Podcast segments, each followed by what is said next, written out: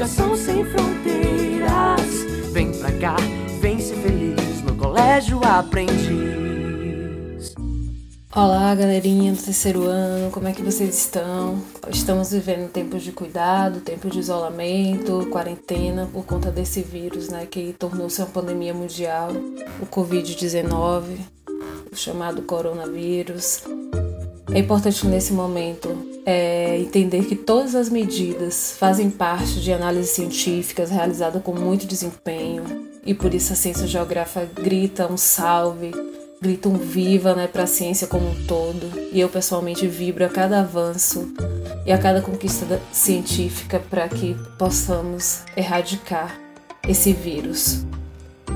Porém, né, para que as ciências avancem, é de extremamente importância que a juventude se coloque ativa, sempre pensante e mobilizada nesse sentido. Por isso, utilizar o tempo para refletir, para estudar, para se qualificar, para pensar é de, extremamente, é de extrema importância. Assim não podemos parar, né? Então vamos mãos à obra. A professora Mistério está aqui para qualquer necessidade. Tô com saudade de vocês. Qualquer necessidade, vocês podem entrar em contato comigo pelo meu Instagram, misha.flx.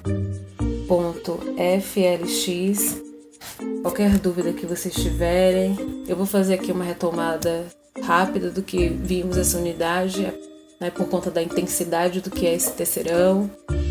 Vamos lembrar que a gente viu a questão do que é a ciência geográfica, qual é o objeto de estudo da geografia, as categorias geográficas. Vimos a questão da cartografia, vimos projeção geográfica, vimos escala, vimos como podemos encontrar os seus horários, as relações do paralelo meridiano, entre outras coisas ligadas à cartografia, mas principalmente a questão das curvas de níveis e das escalas, como o mapa ele é a representação dessa realidade Lembram qual é o cálculo da, da escala? Que é a escala igual a distância do mapa sobre a distância real. E para achar, muitas vezes a gente usa, na maioria das vezes, regras de três. E é por conta disso que a gente vai avançando. E aí vimos também a estrutura da Terra, como a Terra é formada, a questão da estrutura interna da Terra, a formação do relevo, os tipos de rocha, e aí iniciamos a questão da dinâmica climática. Vimos os fatores determinantes, estávamos avançando para ver os elementos do clima. E aí eu tenho como sugestão para vocês um filme que talvez seja um filme antigo, mas é um filme que eu acho bastante interessante para vocês ocuparem esse tempo em casa, com conhecimento, com reflexão. Vou primeiro indicar o filme, que é Um Dia Depois de Amanhã. É um filme bem interessante para pensar sobre as dinâmicas climáticas e aí, a partir dele, já tentar relacionar quais são esses fatores determinantes que a gente já viu. E outro que é um filmezinho documentário bem fácilzinho também. Os dois a gente encontra no YouTube com muita facilidade, que é Carbono e Metano. E aí vocês podem ir fazer anotações sobre os dois filmes, né?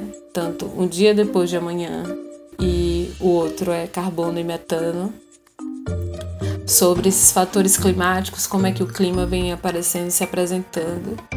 E outra coisa que eu iria sugerir para vocês, porque eu sei que tem muita gente na sala que gosta de uma boa música, e é importante também a gente trazer um pouco de tranquilidade ou de reflexão nesse momento, que é Aquarela do Brasil, que é uma música que eu gosto muito. Então é isso, galerinha. Qualquer coisa eu tô aqui. E lembre-se, lave as mãos, evite levar os olhos, a boca e o nariz. Mantenham sempre o cuidado, o afeto e o carinho. Não saiam de casa ao menos que seja de extrema importância, mas ele tem ao máximo sair de casa, porque afinal de contas cuidar de si também é cuidar do outro. E todo esse esforço e movimento tem sido para um bem coletivo muito maior. Tô com saudade de vocês, espero que vocês estejam bem. Então é isso, qualquer dúvida, leiam, releiam os capítulos, respondam as atividades referentes aos capítulos, as quais vocês ainda não responderam. E qualquer dúvida, podem entrar em contato comigo. Um beijo grande, até mais.